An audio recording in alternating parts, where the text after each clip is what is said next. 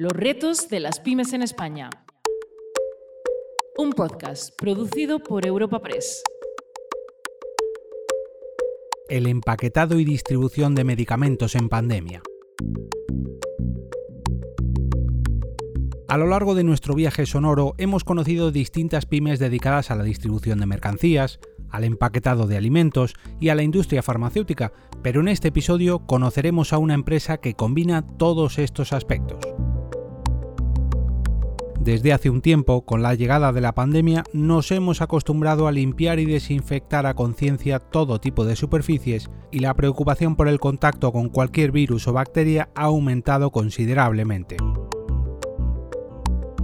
Sin embargo, para una empresa habituada a trabajar en condiciones estériles esto es algo normal, aunque, claro está, su trabajo se valora muchísimo más ahora que todos conocemos el riesgo que conlleva cualquier tipo de contaminación bacteriológica.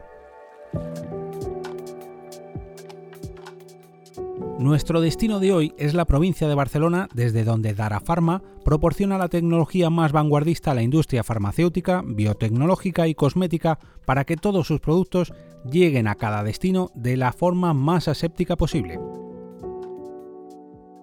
En su planta principal nos recibe Andreu Artonel, su director general. La empresa Dara Pharma, la compañía se constituyó en el año 96, la constituyó David Ral, Posteriormente se incorporó Oscar Raúl, su hermano, y un poco más tarde eh, Roberto Calvo.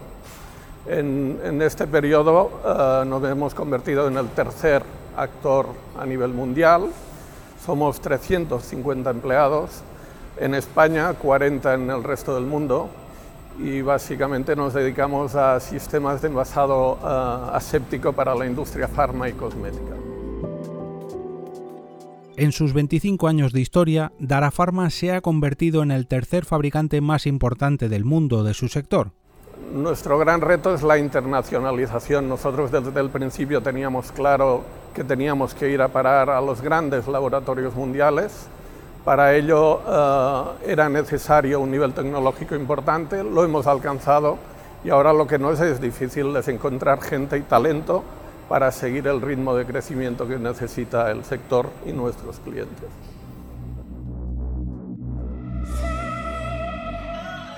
El destino del 97% de su producción es el mercado internacional y aún así, su mirada está puesta en seguir mejorando sus operaciones a nivel mundial. Tanto es así que en 2012 comenzó su andadura en el mercado norteamericano y en 2014 abrió una planta en Guadalajara, perteneciente al Estado mexicano de Jalisco.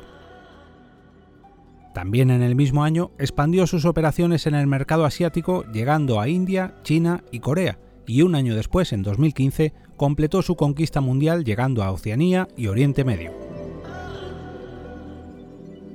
Pero su internacionalización no acabó aquí, ya que tres años después abrió dos nuevas plantas en la India y en Colombia, concretamente en las ciudades de Mumbai y Bogotá. Sin internacionalización no existe negocio, nuestro negocio es global, nuestros clientes son globales. Hasta ahora hemos conocido muchos tipos distintos de internacionalización en las pymes que han pasado por este podcast, desde clientes internacionales que acuden a la propia empresa hasta exportadores que recorren todo el globo para llevar las producciones de cada pyme a su destino, pero quizás no hayamos conocido hasta ahora ninguna compañía donde este aspecto fuera tan, tan importante. Y la exigencia de desarrollo de producto eh, precisa un gran mercado, el mundo es nuestro mercado y los laboratorios mundiales son nuestro mercado.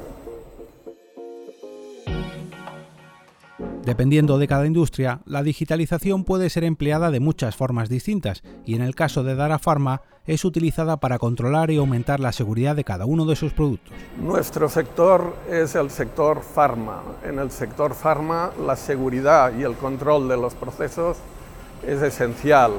No hay control sin digitalización de los procesos industriales, por lo cual sin eso no habría negocio, esa es la verdad. Nos basamos en eso. España sufre desde hace años una de las tasas de desempleo más altas de toda Europa y recientemente, con el impacto de la crisis sanitaria, esta tasa se ha visto aumentada todavía más. Sin embargo, empresas como Dara Pharma no solo producen puestos de trabajo cada año, sino que además demandan personal cualificado para sus instalaciones. Desde hace al menos cinco años, Dara crece en, personal a ritmos del 20% anual. Tenemos cuatro personas dedicadas full time a buscar y seleccionar talento en el mercado laboral. Y no solo eso, además estamos poniendo en marcha sistemas que nos relacionan con universidades y escuelas de laborales y escuelas de negocio para ir a la base, ir a la base a buscar más gente. Como comentaba al inicio de este episodio, en un entorno acostumbrado a trabajar en ambientes asépticos, las medidas que todos hemos tomado en el último año ya estaban implantadas, pero aún así, en Dara Pharma también han tenido que realizar cambios en sus rutinas de trabajo. Hemos tomado básicamente las medidas que el gobierno y eh, los estamentos sanitarios han pedido. Hemos puesto en marcha un protocolo de seguridad que tiene en cuenta cuando podemos el teletrabajo los turnos de trabajo, la distancia, el uso de mascarillas y la ventilación en todo el proceso de la casa. Es posible que al escuchar este capítulo pienses que los productos de Dala Pharma están muy alejados de tu día a día, pero esto no es del todo así, ya que están más cerca de lo que parece. Si te has vacunado o has estado cerca de alguna persona que lo haya hecho en los últimos meses, es posible que te hayas cruzado con alguno de ellos. En especial debemos mencionar que aquí en Dara, en esta planta donde estamos ahora, estamos fabricando las únicas tres líneas de llenado de vacunas que se van a instalar en España, una para laboratorios Robi y dos para laboratorios CZ. Eh, importante, sin duda. en menos de seis meses habremos instalado las tres líneas con capacidad de producción de 150 millones de vacunas al año, suficiente para cubrir las necesidades del mercado español y una parte del extranjero, sin duda. Hemos conocido muchos casos de éxito gracias a pymes que se han visto recompensadas por sus esfuerzos en la digitalización, la internacionalización, la innovación o la responsabilidad social corporativa, o como en el caso de hoy, por pertenecer a uno de los sectores que más demanda ha tenido en esta crisis sanitaria.